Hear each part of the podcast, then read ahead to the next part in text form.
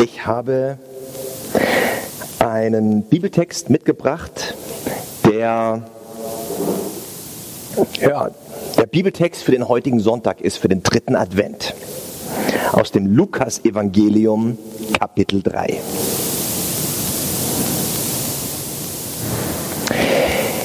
Es war im 15. Regierungsjahr des Kaisers Tiberius. Pontius Pilatus war Statthalter von Judäa. Herodes Antipas regierte in Galiläa. Sein Bruder Philippus in Iturea und Trachonitis. Lysanias aber regierte in Abilene. Die obersten Priester waren Hannas und Kaiphas. Johannes, der Sohn von Zacharias, hielt sich noch in der Wüste auf. Dort erging an ihn der Ruf Gottes. Ist das nicht wahnsinnig interessant?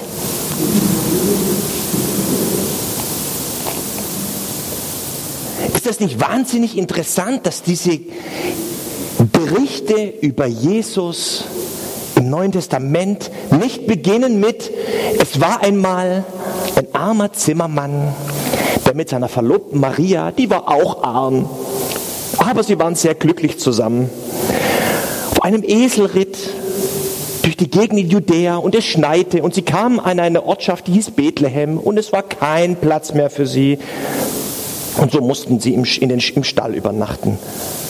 Und wenn sie nicht gestorben sind, dann leben sie noch heute. Bla bla bla bla bla bla. Ist das nicht wahnsinnig interessant, dass die biblischen Texte so nicht beginnen, sondern mit es war zu der Zeit, zum 15. Regierungsjahr des Kaisers Tiberius und so weiter und so weiter.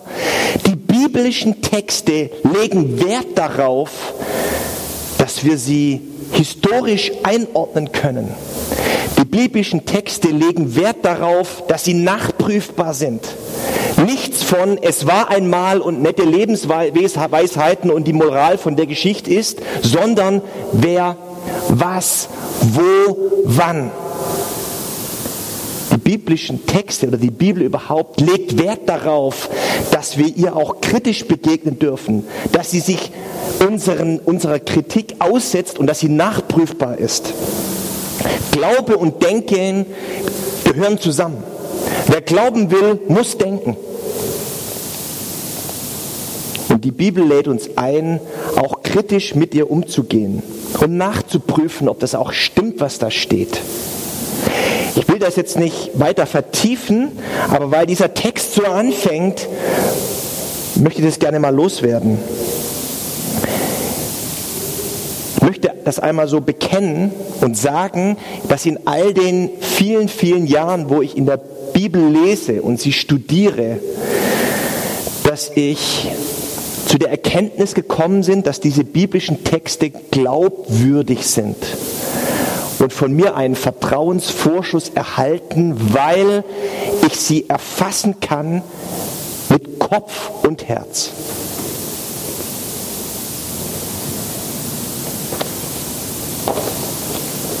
Ich lese weiter. Also Johannes, der Sohn von Zacharias, hielt sich noch in der Wüste auf. Dort erging an ihn der Ruf Gottes. Machte er sich auf, durchzog die ganze Gegend am Jordan und verkündete, kehrt um, lasst euch taufen, denn Gott will euch eure Schuld vergeben. Schon im Buch des Propheten Jesaja steht, in der Wüste ruft einer, macht den Weg bereit, auf den der Herr kommt. Ebnet ihm die Straßen. Füllt alle Täler auf, tragt Berge und Hügel ab, beseitigt die Windungen und räumt Hindernisse aus dem Weg. Dann wird alle Welt sehen, wie Gott Rettung bringt. Dieser Johannes, von dem hier die Rede ist, ist ein Zeitgenosse von Jesus. Mehr noch, sie sind ein bisschen verwandt, ihre Mütter sind verwandt. Und Johannes, Johannes der Täufer, versteht sich als ein Vorläufer, als ein Hinweiser, als ein Vorbereiter für Jesus. Und seine Botschaft ist, bereitet euch vor. Nach mir wird noch einer kommen, der ist viel größer als ich. Der bringt die Rettung, der ist der Retter, der ist der versprochene Messias. Und das ist sozusagen, obwohl diese, diese, diese, dieser Bibelabschnitt chronologisch gar nicht vor Weihnachten oder vor der Geburt von Jesus ist, sondern eigentlich danach, gehört es doch, gehört es doch thematisch, inhaltlich genau an diesen Platz. Und das ist der Link sozusagen zu Advent, wo wir auf Weihnachten warten, dass dieser Johannes sich verstanden hat als ein Vorbereiter mit einer Botschaft für die Menschen. Bereitet euch vor. Bereitet euch auf den Retter vor. Bereitet euch auf Jesus vor. Lasst euch taufen. Das heißt, empfangt die Bejahung, die Gnade, den Segen, die bedingungslose Liebe Gottes und kehrt um. Das heißt, richtet euer Leben danach aus. Also lebt auch entsprechend.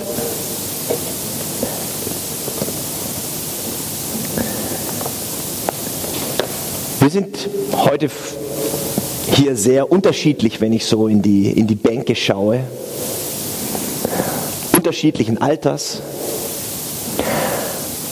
unterschiedlichen Geschlechts, unterschiedliche Bildung vielleicht, sieht man nicht, aber unterschiedliche Bildung, unterschiedlicher persönlicher Stil, unterschiedlicher Status, unterschiedlicher, äh, unterschiedliches, wie Bourdieu sagen würde, soziales oder finanzielles Kapital, unterschiedliche Berufe. Die Zuhörer von Johannes dem Täufer waren auch sehr unterschiedlich. Aber an einer Stelle sind wir Menschen damals und heute immer gleich, dass uns Menschen, weil wir Menschen sind, Gottes Bejahung, Gottes Aufmerksamkeit ganz gilt. Dass Gott uns liebt, dass Gott uns meint. Und diese Einladung, kehrt um, lasst euch taufen, bereitet euch vor. Der Retter ist nahe. Also egal wer du heute bist hier, wie du hier reingeschneit bist, egal wie alt du bist, egal was du für einen Schulabschluss hast, was du für einen Job du hast, was für einen Stil du hast, Status, sexuelle Orientierung, Hautfarbe, welchen religiösen oder kulturellen Background du mitbringst, Gott meint dich mit seiner Liebe, mit seiner Aufmerksamkeit, mit seiner Bejahung. Und diese Einladung, die Johannes der Täufer damals ausspricht und die uns hier überliefert ist, kehrt um und lasst euch taufen, gilt uns allen. Heute genauso. Uns heute hier, dir hier. Ich lese weiter. Die Menschen kamen in Scharen zu Johannes, um sich von ihm taufen zu lassen. Er hielt ihnen vor, ihr Schlangenbrut, Wer hat euch gesagt, dass ihr dem bevorstehenden Gericht Gottes entgeht? Zeigt durch eure Taten, dass ihr es mit der Umkehr ernst meint. Ihr bildet euch ein, dass euch nichts geschehen kann, weil Abraham euer Stammvater ist. Aber das sage ich euch, Gott kann Abraham aus diesen Steinen hier neue Nachkommen schaffen oder neue Nachkommen schaffen. Die Axt ist auch schon angelegt, um die Bäume an der Wurzel abzuschlagen. Jeder Baum, der keine guten Früchte bringt, wird umgehauen und ins Feuer geworfen.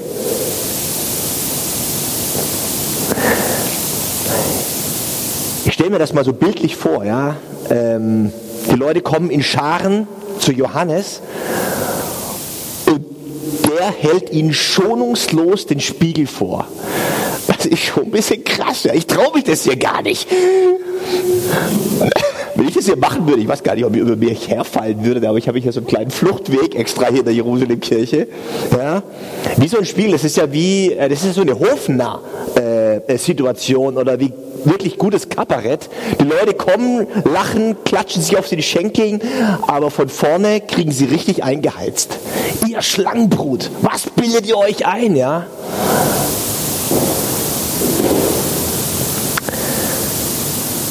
Die Menschen kamen in Scharen. Ich glaube, dass Wahrheit eine Anziehungskraft hat. Ich glaube, dass Wahrheit eine Anziehungskraft hat. Und dass in jedem von uns eine tiefe Sehnsucht nach Erlösung und, und Reinigung da ist. Eine tiefe Sehnsucht mit, mit sich selber, mit den Mitmenschen und mit Gott ins Reine zu kommen. Das irgendwie wieder klar zu kriegen. Und dass es bei uns allen eine Erfahrung gibt, das selber nicht so richtig auf die Reihe zu kriegen. Aus eigener Kraft gelingt es nicht. Wir, wir kriegen das nicht hin. Haben wir nicht das Format dazu. Wir sind, wir sind Menschen. Da ist ein Urgefühl von, ich kann mich anstrengen, wie ich will. Ich kriege das nicht gebacken. Mit mir selber, mit meinen Mitmenschen, meiner Familie, mit meinem Ehepartner, mit Gott irgendwie, irgendwie ins Reine zu kommen. Irgend, egal was ich mache, es bleibt ein Rest. Und dann ist da einer in der Wüste, bisschen schräger Vogel, wenn man sich mit diesem Johannes der Täufer beschäftigt. Der sagt den Leuten, Rettung ist unterwegs. Du brauchst Erlösung. Rettung ist unterwegs. Ich weiß einen, der kommt, der hat Rettung für dich, der hat die Erlösung, der hat die Lösung, der hat die Lösung. Und die Leute kamen in Scharen. Es gibt die Möglichkeit für einen Neubeginn und einen Anfang. Das ist die Botschaft, die Johannes der Täufer verkündet. Und sagt immer, bei mir ist es nicht, bei, bei Jesus. Bei Jesus ist das, was ihr sucht. Und er weist auf Jesus hin. Und die Leute kamen in Scharen, weil ich glaube, dass jeder von uns eine solche Sehnsucht hat. Völlig egal, wo wir herkommen, welchen religiösen Background wir haben, ob wir uns als Christen oder als Gläubige bezeichnen würden oder nicht. Aber dann sagt Johannes weiter, noch eins an die, die sich als Gläubige bezeichnen. Heute will man sagen, als die, die, die, die, die, die sich als Christen bezeichnen. Euch möchte ich auch noch eins sagen bildet euch nichts darauf ein. Damals, das waren ja Juden, bildet euch nichts darauf ein, dass Abraham euer Stammvater ist. Ja, da gab es so eine Haltung von, ich meine, ich bin, Abraham ist unser Stammvater, ich meine, alles okay. Heute würde man sagen, ich bin getauft, hier ist mein Taufschein und konformiert. Und ich habe meine Sprüchler in der Kirche damals richtig aufgesagt. Bildet euch nichts darauf ein, dass ihr den richtigen Jesus Friends Mitgliedsausweis in der Tasche habt. Noch in der Kirche seid. Bildet euch nichts darauf ein, dass euer Steuerberater jedes Jahr zusammenzuckt, wenn ihr ihm eure Spendenbescheinigungen vorlegt. Bildet euch nichts darauf ein, dass ihr die goldene Verdienstmedaille vom Ehrenamt so und so euch ans, an die Jacke heftet. Bildet euch nichts darauf ein, dass ihr klammheimlich, wenn man mal so ein bisschen drüber nachdenkt, euch im Vergleich zu anderen schon mit der Nase vorn seht. Bildet euch nichts darauf ein. Das ist nicht der Punkt.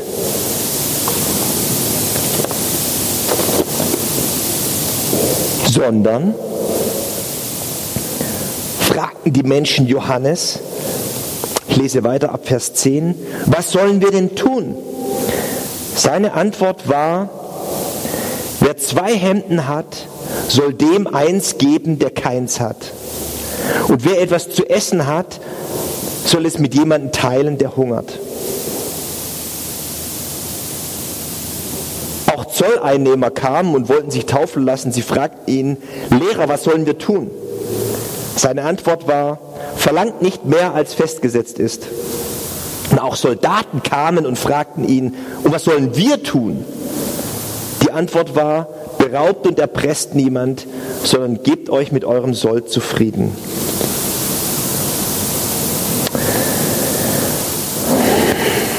Es ist also so, dass bei dieser Erlösungs- und Rettungsaktion Gottes es zwei Parts gibt sozusagen, zwei Seiten einer Medaille.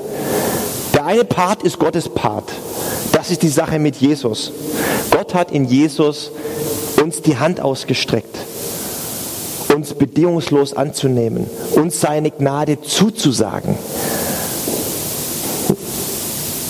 uns zu vergeben, uns Hoffnung und Zuspruch zu geben.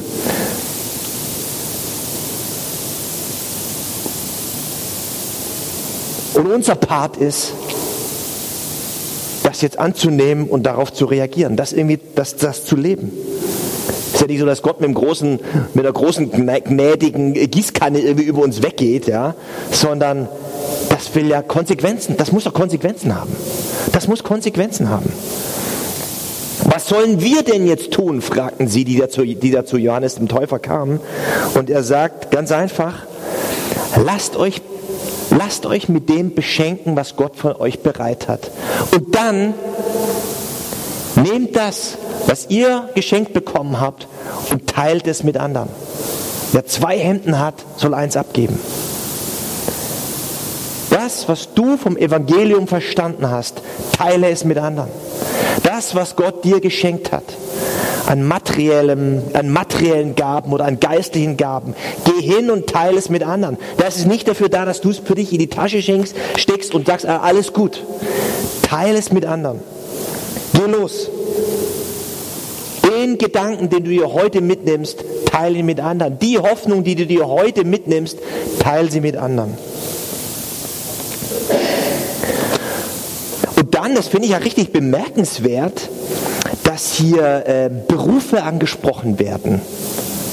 Das finde ich hat einen richtig, richtig, praktischen Mehrwert. Äh, da kamen Zolleinnehmer, das waren ja so korrupte Beamten und Soldaten. Der Beruf hat ja in der westlichen Welt und vor allem in den Großstädten eine, spielt eine ganz wichtige Rolle für die eigene Identität. Ja, wenn man jemand fragt, und was ist dein Name oder wie, wie heißt du und was machst du so, sagen wir in der Regel, ja, ja, ich heiße Reinhard und ich mache und ich und das ist mein Beruf.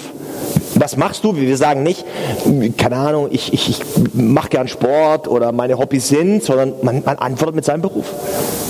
Ich bin evangelischer Pastor. Beruf ist eine, ein wichtiges Identitätsmerkmal. Wer bin ich? Zu was habe ich es gebracht? Und da kommen jetzt Leute, und hier werden Berufe, finde ich bezeichnend, hier werden, hier, werden, hier werden Berufe angesprochen. Da kommen also bestimmte Vertreter eines Berufs und sagen, was sollen wir denn machen? Und diese Berufe, Zolleinnehmer, ja, das waren so korrupte Beamte, habe ich schon gesagt, Soldaten, auch nicht ohne. Ich glaube, dass jeder Beruf so eine Versuchung hat. Jeder Beruf hat eine Versuchung es nicht im Sinne Gottes seinen Job zu machen, sondern irgendwie anders. Vielleicht so, wie sie alle machen. Aber es, jeder weiß, es ist nicht in Ordnung. Bezeichnend finde ich, Johannes der Täufer schickt die nicht weg nach dem Motto, ey, Zolleinnehmer, das geht gar nicht als Christ, ja, oder Soldat. Sondern er sagt, wie kannst du in deinem Job einen Unterschied machen kannst du in deinem Job einen Unterschied machen?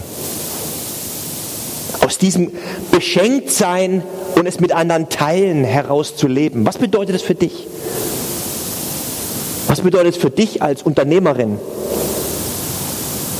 Was bedeutet es für dich als Therapeutin? Was bedeutet es für dich als Handwerker? Was bedeutet es für dich als Lehrer? Was bedeutet es für dich als Krankenschwester? Was bedeutet es für dich als Student? Als Trainerin? Als Künstler? Was bedeutet es für dich, von diesem Beschenktsein des Glaubens Frucht zu bringen, wie es hier heißt? Es ins Leben umzusetzen, mit anderen zu teilen. Was bedeutet das für dich? Diesen Gedanken ähm, fordere ich euch heraus, ihn einmal in euren Tandems oder in euren Church-Base-Gruppen mal zu besprechen. Mal darüber ins Gespräch zu kommen. Unsere Church-Base gerade hier bei ähm, Jens und Frauke Albrecht, da, äh, das ist fast so eine Lehrerrunde, kommen wir richtig gut ins Gespräch immer, weil es total praktisch wird, wenn man über den Beruf nachdenkt oder über die eigene Lebenssituation. Kann ja auch anders sein, aber wir, wir, wir, wir haben jetzt schon ein paar Mal richtig praktisch, was heißt und, und, und erleben da Sachen, wo wir sagen, Mensch, das ist so aktuell, was in der Bibel steht, das betrifft mich im Umgang mit meinen Kollegen an der Schule ja, oder mit meinem Direktor oder mit meinen Schülern vor allem. Dekliniert das doch mal durch, was das praktisch heißt. Was würde Jesus sagen, wenn du kommst und sagst, was heißt es eigentlich für mich als? Ich glaube, dass jeder Beruf so seine Versuchungen hat. Wir wollen jetzt gleich Abendmahl feiern und uns daran erinnern, dass es ja nicht mit dem Umsetzen anfängt, sondern erstmal damit, dass wir die Hände aufhalten und uns beschenken lassen. Immer wieder neu beschenken lassen. Und das Abendmahl ist ja so eine ganz praktische äh, Möglichkeit, neu zu empfangen. Sich neu herausfordern zu lassen, kehrt um. In dem Text ist ja auch das Bild vom, vom Baum und von den Früchten angesprochen. Und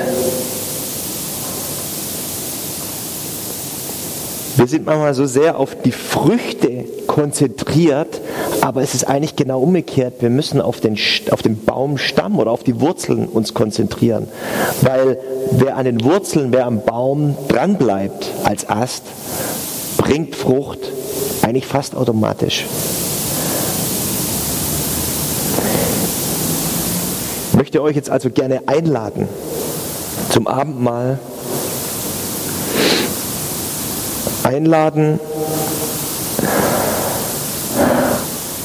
Bekennen, ich möchte neu an dir andocken, möchte dieses, mich mit dieser Sehnsucht kommen, es wieder auf die Reihe zu kriegen, mit ins, ins Reine zu kommen, mit mir selber irgendwie, mit meinen Mitmenschen, mit Gott. Aber ich weiß, aus eigener Kraft kann ich das nicht. Ich brauche deine Kraft. Ich möchte euch einladen,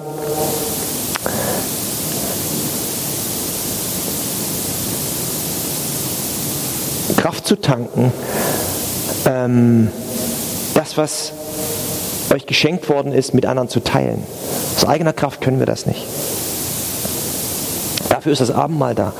Und ich meine das ernst, was ich vorhin gesagt habe. Zum Abendmahl ist jeder eingeladen und jede.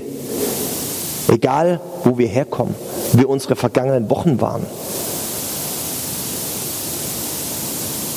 Das ist nicht der Unterschied. Das ist nicht der Punkt. Der Punkt ist, dass wir Menschen sind und dass wir, dass, dass, äh, so wie Johannes es sagen würde, kommt, kehrt um, lasst euch beschenken. Die Erlösung ist nahe. Jetzt wollen wir ähm, zusammen singen gleich. Axel, ich bringe dich schon mal ans Klavier, ne? Kannst ein bisschen Musik, bisschen Musik spielen schon dann mache ich die Einladungsworte, ne? Ja.